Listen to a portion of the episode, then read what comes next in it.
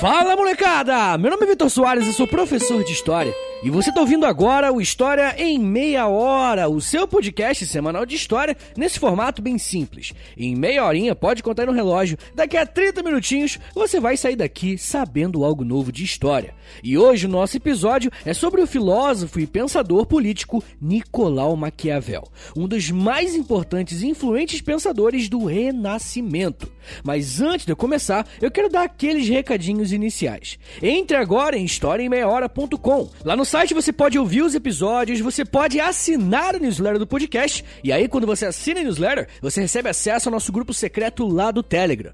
No site você também pode entrar na nossa loja e conferir camisetas e canecas exclusivas do História em Meia Hora. E claro, né, quando você compra uma camisa, você apoia o podcast. Mas tem uma maneira ainda mais direta de apoiar o nosso podcast, que é indo no nosso Apoia-se. Entre agora em apoia.se barra História em Meia Hora. Repetindo, apoia.se barra História em Meia Hora. Quando você se torna um apoiador do podcast, você recebe acesso a um podcast exclusivo por semana. E inclusive, o episódio dessa semana, eu falei um pouquinho sobre ética e política. Até onde você pode fazer o mal para poder fazer o bem na política? Bom, se quiser saber essa minha resposta, você vai ter que ouvir o podcast lá, beleza? Se você quiser, claro, e claro, mais ainda, se você puder me ajudar, sinta-se convidado.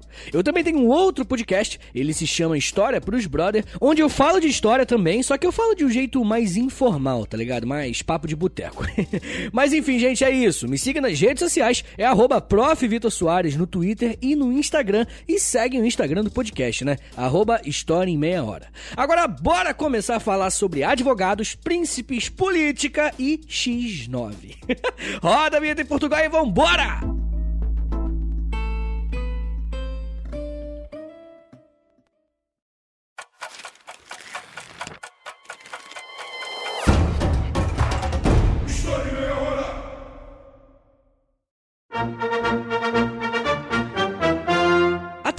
Ponto um governante deve ser honesto com sua população? A verdade sempre é o melhor quando falamos em política? Até que ponto um filósofo pode influenciar o seu próprio tempo e alterar os rumos das próximas gerações? Essas são algumas das perguntas que vão nos guiar hoje e nos ajudar a entender quem foi essa figura tão importante para os estudos da política. Maquiavel é tão importante que o seu nome virou até um adjetivo, né? Você já deve ter escutado alguma vez alguém falando tipo que tal pessoa é muito maquiavélica. Então, essa é uma referência a esse brother que vamos falar hoje. Esse episódio aqui, gente, será um episódio sobre a vida e a obra de Maquiavel. E eu só tô fazendo ele porque a galera gostou muito do outro episódio que eu fiz sobre Rousseau. E tô te avisando isso para você entender que o seu feedback é muito importante para eu saber se vocês estão gostando ou não. Ah, uma dica aqui logo no começo. Se você tá ouvindo esse episódio e vai se preparar para alguma prova, escute com bastante atenção, porque é muito comum os vestibulares e concursos cobrarem algum conhecimento mínimo do Maquiavel. Além de te mostrar tudo, eu quero que você entenda o porquê que ele é tão relevante ainda hoje. Quando pensamos em Nicolau Maquiavel, estamos pensando em um período em que a Europa está passando por intensas transformações, tanto culturais quanto políticas, que vão impactar todas as regiões do mundo. Vamos lá, pega a mãozinha, faz a, a coxinha com a mão, tá ligado? Agora vamos lá. Niccolò di Bernardo dei Machiavelli, tá bom? é o nome do nosso queridão, mas a gente chama aqui de Nicolau Maquiavel. Ele nasceu no ano de 1469 na República de Florença. Florença atualmente faz parte da Itália, mas como vocês sabem, nesse período ainda não existia a Itália como uma nação organizada ou um país. Nessa época, a região era composta por vários reinos independentes e que muitas vezes entravam em guerra uns contra os outros. Os pais de Maquiavel se chamavam Bernardo de Nelli e sua mãe se chamava Bartolomeia de Nelli. Bartolomeia. O senhor Bernardo atuava na cidade como advogado e, mesmo tendo essa profissão, a família de Maquiavel não tinha muitos recursos e nem era tão importante na cidade. Nesse período, precisamos lembrar que os títulos de nobreza eram mais importantes do que a função que uma pessoa exercia. Você podia ser um advogado, como o pai de Maquiavel, mas se o seu vizinho fosse um barão de não sei o que, ou um visconde de não sei o que, ele estaria hierarquicamente acima de você na sociedade, né? Ele teria mais status. Além de não serem ricos, o pai de Nicolau era um cara bem enrolado, tá? Alguns documentos mostram que o senhor Bernardo deixou de pagar alguns impostos ou taxas para a administração da província e foi impedido de exercer a sua profissão de advogado. As únicas pessoas com que ele conseguiu trabalhar como advogado foram aqueles tão enrolados com a justiça quanto ele. Mas Maquiavel era bem jovem, ainda na primeira infância. Até pôde estudar, mas a sua educação não foi das melhores, justamente pela condição financeira limitada da sua família. Mas mesmo assim, Maquiavel foi ensinado por alguns tutores o latim e o grego clássico. Mas mesmo que essa formação inicial não fosse muito sólida, Maquiavel foi um homem que nasceu no local certo e na hora certa. E eu digo isso porque Florença, nessa virada do século XV para o século XVI, era um dos principais territórios quando o assunto era debate de ideias e múltiplas culturas. Florença foi o berço daquilo que ficou conhecido como Renascimento Cultural lá na Europa.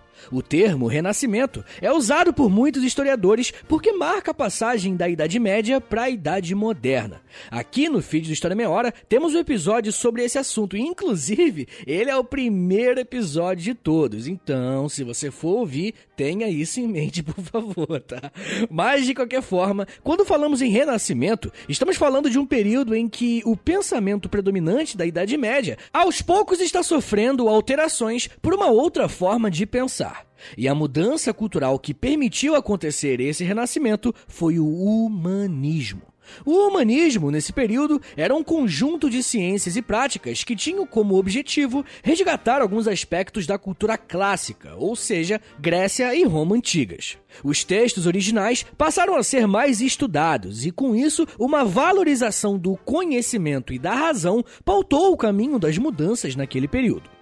Quando falamos em razão, uma coisa que muita gente erra ao falar sobre isso é fazer uma oposição entre razão e Idade Média, como se os medievais fossem um bando de ignorantes que desprezavam a lógica, a ciência ou qualquer coisa assim.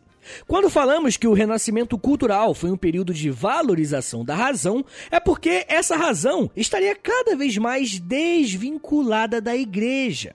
E isso aqui, gente, é muito importante e logo mais vocês irão entender como a igreja está ligada ao que vamos falar aqui hoje. Olha só o que o escritor Paul Strathern falou sobre essas ideias e a cidade de Maquiavel. Abre aspas. Enquanto isso, Florença atraía os maiores talentos da Itália.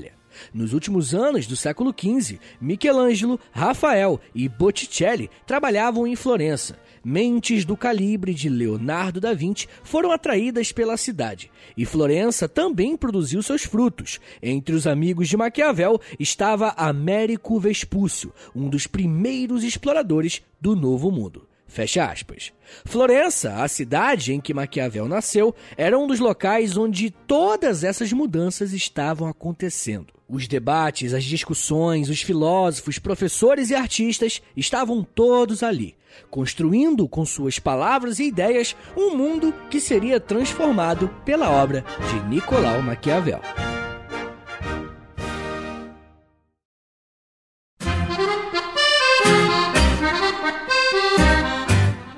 Sendo um jovem com poucas condições financeiras, crescer na cidade de Florença ajudou muito a Maquiavel se interessar sobre o debate de forma independente. Uma das principais características de Nicolau é que ele era extremamente inteligente e demonstrou uma facilidade muito grande para aprender.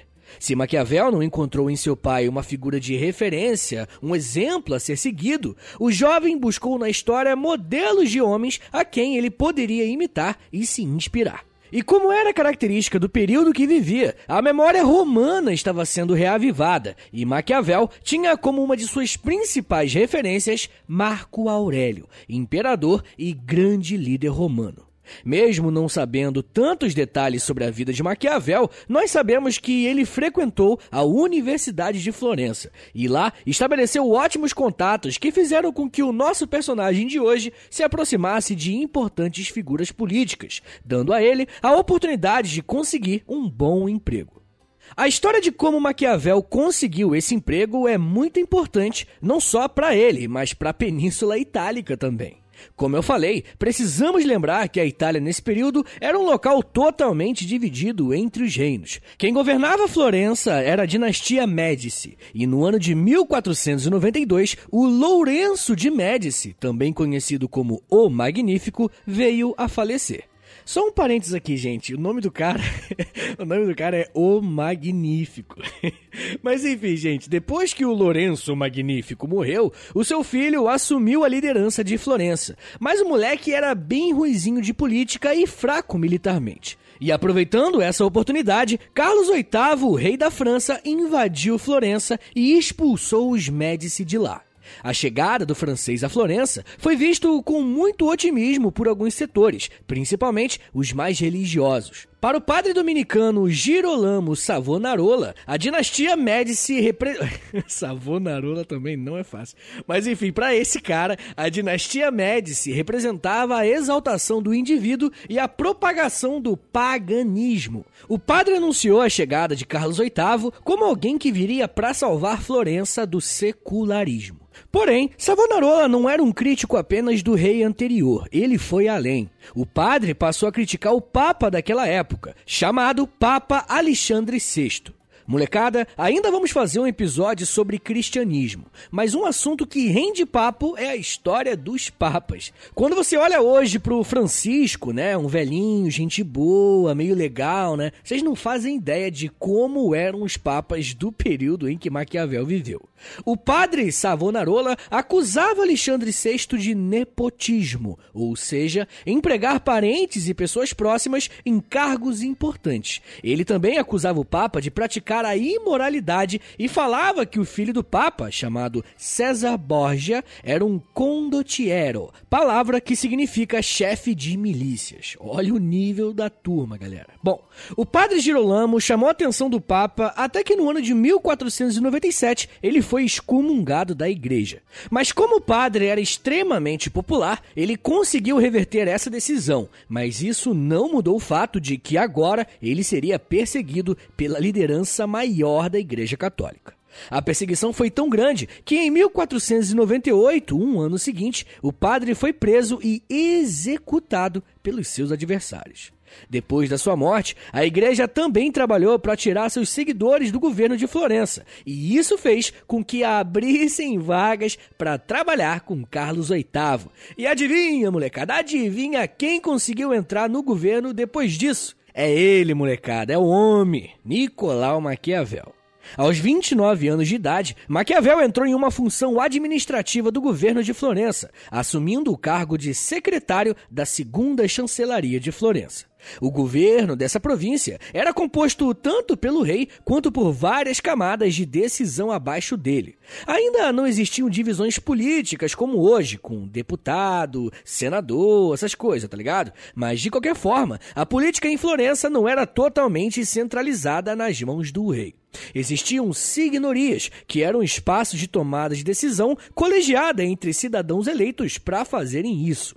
A chancelaria, espaço inclusive em que Maquiavel foi designado, tinha como principal objetivo atuar na diplomacia, tanto internacional, debatendo e negociando com outros reinos, quanto em acordos internos também. A primeira chancelaria cuidava de assuntos externos, e a segunda chancelaria, que é do Maquiavel, era responsável por assuntos internos mesmo, mesmo que em pouco tempo ele tivesse assumido funções mais importantes. No seu dia a dia, Maquiavel fazia alguns trabalhos burocráticos, tipo emissão de documento, validação, etc. Mas uma de suas funções mais importantes era a de assessor político e diplomata. Como secretário, Maquiavel era enviado pelo governo para solucionar algumas questões relacionadas à negociação. Logo, em 1499, ele foi designado para sua primeira missão, que era convencer um líder de milícia a receber o valor de pagamento que já tinha sido combinado. E como eu disse algumas vezes nesse episódio, a Itália não era um reino unificado ainda. E na prática, isso quer dizer que não existia um exército nacional. E vai ser por esse motivo que existiam essas milícias que eu estou comentando aqui, tá? Algumas, inclusive, atuavam em parceria com o governo, outras atuavam de forma independente mesmo. Como os conflitos e tentativas de conquistas eram constantes, o trabalho de Maquiavel passou a ser muito requisitado. Após suas primeiras missões como negociador de conflitos menores, Maquiavel foi enviado para a França para negociar diretamente com o rei Luís XII o apoio dos franceses a Florença. E mesmo que o objetivo principal da viagem não tivesse sido cumprido pelo Maquiavel, essa viagem foi muito importante porque ela permitiu que Maquiavel conhecesse a França, um estado unificado em torno da figura de um rei. Essa ideia de unidade seria central para o seu pensamento político. Foi a partir desse trabalho que Maquiavel aprendeu muito daquilo que ele escreveu em seus textos que marcaram a história dos estudos sobre política. Não é exagero dizer que a política é uma antes de Maquiavel e outra após a publicação de seus textos. Eu ainda vou te explicar direitinho a importância de Maquiavel para a política, mas me dá só um minutinho que daqui a pouco a gente volta e eu falo um pouco mais sobre ética cristã, tortura, violência e político safado. Segura aí rapidinho que a gente já volta.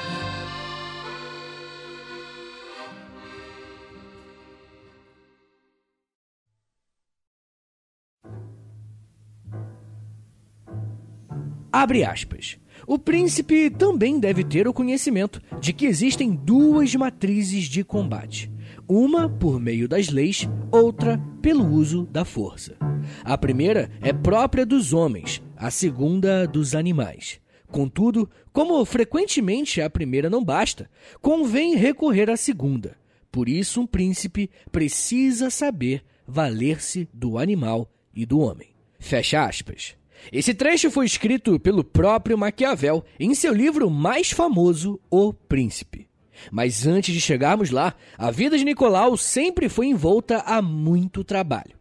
Mas, mesmo trabalhando bastante, Maquiavel também constituiu família. Assim que retornou da França em 1501, ele se casou com uma jovem chamada Marietta Corsini e juntos tiveram sete filhos, tá? Quatro meninos e três meninas. Porém, infelizmente, uma das meninas veio a falecer ainda na infância. A parte chata é que Maquiavel não foi um pai muito presente. Como seu trabalho envolvia viajar muito, eram raras as vezes em que ele estava de fato em casa.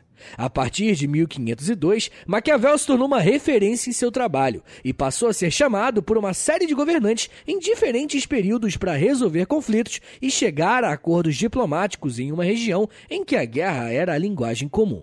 Um dos principais contatos que Maquiavel teve foi com César Borgia, o filho do Papa que eu comentei agora há pouco. Mesmo Borgia sendo um líder questionável no quesito ético, a forma que ele trabalhava e liderava seu exército mostrou a Maquiavel uma nova forma de fazer política. Seu diferencial foi conseguir transformar o que ele viu em um texto político. Mesmo que Maquiavel estivesse prosperando em seu trabalho, em 1512 as coisas começaram a ficar ruins para ele. Com a volta da família Médici para Florença, Nicolau foi acusado de ser um dos responsáveis por propor uma política anti-Médici. Além disso, ele também foi acusado de ser um grande apoiador do governo francês em sua província. Isso sendo verdade ou não, fato é que Maquiavel perdeu seu cargo na política e teve que pagar uma multa. Para piorar um pouco mais as coisas, em 1513, dois jovens foram presos e acusados de conspirarem contra o novo governo. As autoridades encontraram com esses jovens uma suposta lista que continha alguns nomes de pessoas que seriam favoráveis à implantação de uma república na Itália. E se a demissão não fosse o bastante, o nome de Maquiavel estava nessa lista. Ele foi preso e torturado, até confessar fazer parte de um movimento contra a monarquia Médici. Maquiavel passou quase um mês na prisão e só foi solto porque o Papa Júlio II veio a falecer. E após a eleição de um novo cardeal, quem assumiu o trono foi um membro da família Médici, o Papa Leão X. E como forma de demonstrar a misericórdia da sua família, todos os presos políticos foram anistiados e mandados de volta para casa. Depois de todo esse rolo, Maquiavel ficou confinado em uma casa próxima a Florença e proibido de deixar a cidade. Foi nesse período de reclusão que Maquiavel escreve sua principal obra e um dos maiores tratados sobre política até hoje. Estamos falando do livro O Príncipe. Os anos seguintes, após a prisão de Maquiavel e seu afastamento forçado da política, foram extremamente produtivos para ele, tá? Muitos conhecem apenas O Príncipe, mas na década de 1510, Maquiavel escreveu livros de história, comédias, romances, peças de teatro e até poemas. Maquiavel carregava consigo todo o espírito de Florença e sua vontade de inovar a cultura e sua sociedade. Maquiavel foi influenciado por esse renascimento cultural, mas sem dúvidas também contribuiu para que esse renascimento atingisse mais ambientes, como a própria política. É aqui que conseguimos analisar com mais detalhes essa obra tão importante que é O Príncipe. Bom, a primeira coisa que você precisa saber é que esse texto foi escrito por Maquiavel no ano de 1513, mas só foi publicado em 1532, cinco anos após a sua morte. Alguns especialistas dizem que Maquiavel, ao analisar o cenário político de Florença, havia entendido que existia a chance de um governante unificar a Itália. E por esse motivo, ele escreve esse texto e o dedica a Lourenço II de Médici, que era neto do Lourenço o Magnífico. Uma outra versão que tenta explicar o porquê dessa obra ter sido escrita é que, ao ter saído da vida pública, Maquiavel possivelmente tentou agradar os Médici com esse texto e fazê-lo voltar ao trabalho. Mas a real mesmo é que ambas as hipóteses podem ser verdadeiras. O gênero que esse texto é classificado chama espelho de príncipes ou espelho de governantes, que é um gênero literário muito comum na época que tinha como objetivo mostrar a esse governante qual seria a melhor forma de governar e tomar decisões. Como estamos falando de um período de monarquias e dinastias, quase sempre as crianças filhas de reis eram treinadas e preparadas desde cedo para assumirem o trono em algum momento da sua vida. Esse tipo de obra, feita por especialistas, ajudava na formação desses líderes, mas o que Maquiavel escreveu foi totalmente diferente de tudo que já havia sido feito. A primeira característica que chama a atenção desse texto é o seu tamanho. O Príncipe é um livro curtíssimo. Nas edições atuais, talvez não passe de 110 páginas. E já fica a dica para você ler esse livro depois de ouvir esse episódio. Uma outra característica interessante é que a linguagem do texto é extremamente clara e direta. Qualquer pessoa consegue ler e entender o que Maquiavel escreveu. Porém, mesmo sendo escrito dessa forma, muitos estudiosos reconhecem que existe uma profundidade muito grande no pensamento político de Maquiavel. Tanto que existem mais de 20 interpretações possíveis discutindo qual foi o objetivo desse texto. O livro de Maquiavel foi escrito em 26 capítulos, onde ele descreve quais são as principais funções de um governante. Essa não foi a primeira obra a falar sobre política e como um político deveria agir mas ela foi revolucionária. O príncipe fez tanto barulho por alguns motivos. O primeiro deles é que nesse texto, Maquiavel não foi idealista, e sim realista. Ou seja, Maquiavel se propôs a apresentar um cenário real para Lourenço de Médici, e não como uma sociedade deveria ser. Esse contato com a realidade e com a política de verdade marcou uma espécie de ruptura com aquilo que havia sido escrito até então. Grava isso, pessoal. O texto de Maquiavel é um texto realista. O cara não passou pano pra nada, ele mandou a real, papo reto. Mais pra frente eu vou dar alguns exemplos e vocês vão entender melhor. Bom, o segundo motivo que fez esse texto ser considerado tão importante está ligado ao primeiro, mas o príncipe também marcou uma ruptura em relação à igreja. Como eu falei algumas vezes, todo o contexto histórico desse período é o renascimento cultural. E eu também disse que isso pode ser entendido como a passagem da Idade Média para a Idade Moderna.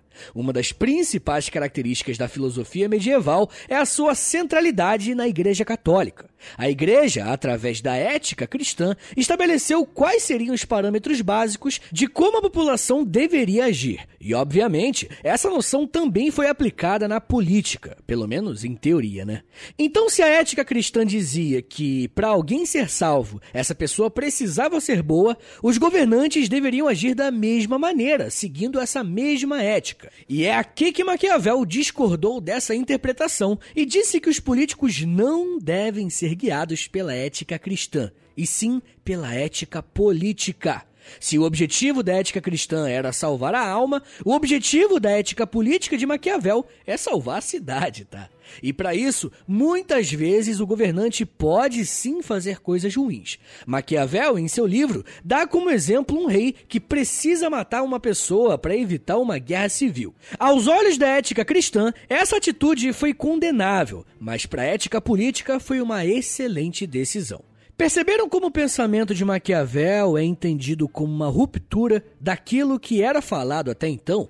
Essa mudança foi tão radical que, em alguns períodos da história, o livro de Maquiavel chegou a ser proibido pela igreja.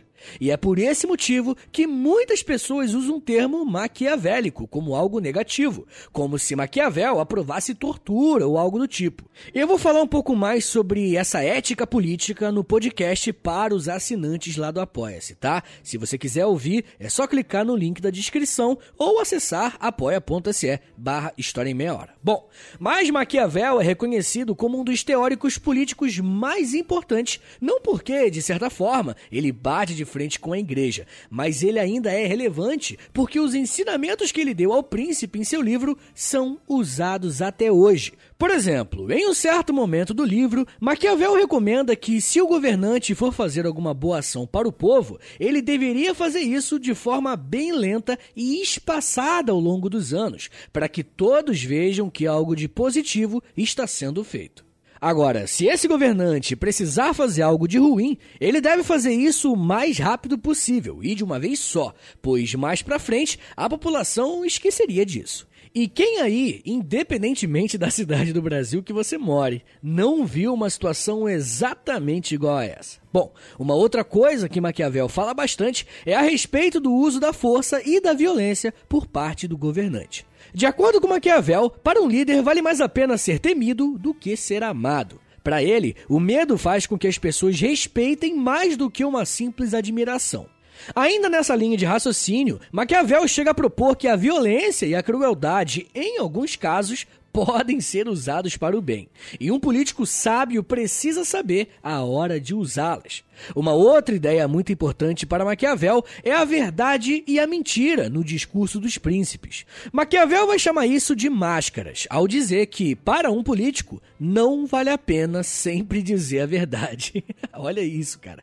O cara tá descrevendo um debate político atualmente. Mas enfim, gente, esses são só alguns exemplos do que Maquiavel escreveu. Nós poderíamos ficar um tempão falando sobre esse assunto. Inclusive, para os especialistas, a política como ciência ciência começa a ser pensada a partir de Maquiavel. Então, olha o tamanho da importância que um livrinho pequeno teve para a história da Europa e posteriormente para a história do mundo. Mesmo o Príncipe ter sido seu trabalho mais famoso, ele só foi publicado depois da sua morte, como já falamos. O único trabalho que falava sobre política e que foi publicado ainda em vida foi o A Arte da Guerra, escrito entre 1519 e 1520. Nesse livro, Maquiavel fala sobre a necessidade da população estar preparada para o confronto caso quisesse manter a sua liberdade. Enquanto Maquiavel escrevia esse livro sobre a guerra, a política de Florença estava passando por mais momentos turbulentos e de troca de monarcas. Neste ano, os membros da família Médici que haviam colocado Maquiavel na cadeia morreram, e Júlio de Médici assumiu o poder. Júlio, diferentemente de seus parentes, gostava de Maquiavel. O apreço foi tanto que o próprio governante da província convidou Maquiavel para escrever a História de Florença. Ou seja, além de tudo, Nicolau Maquiavel também foi historiador. Infelizmente, gente, esse foi o último trabalho que Maquiavel se dedicou, pois no ano de 1527 ele veio a falecer vítima de fortes dores abdominais. A morte de Maquiavel não foi celebrada por muitas pessoas, porque também em 1527 a Espanha invadiu Florença e destituiu os Médici do poder, de novo, né? Com a República instalada, Maquiavel passou a ser visto como alguém pertencente ao governo anterior e, por isso, foi cada vez mais escanteado e desprezado. Se por um lado o final da sua vida não foi tão glamurosa, o nome de Nicolau Maquiavel é lembrado até hoje como um dos principais nomes da ciência política. Seus livros influenciaram políticos, sejam eles bons ou maus, mas isso mostra o peso e a responsabilidade de um pensamento filosófico ou até de um pequeno livro publicado.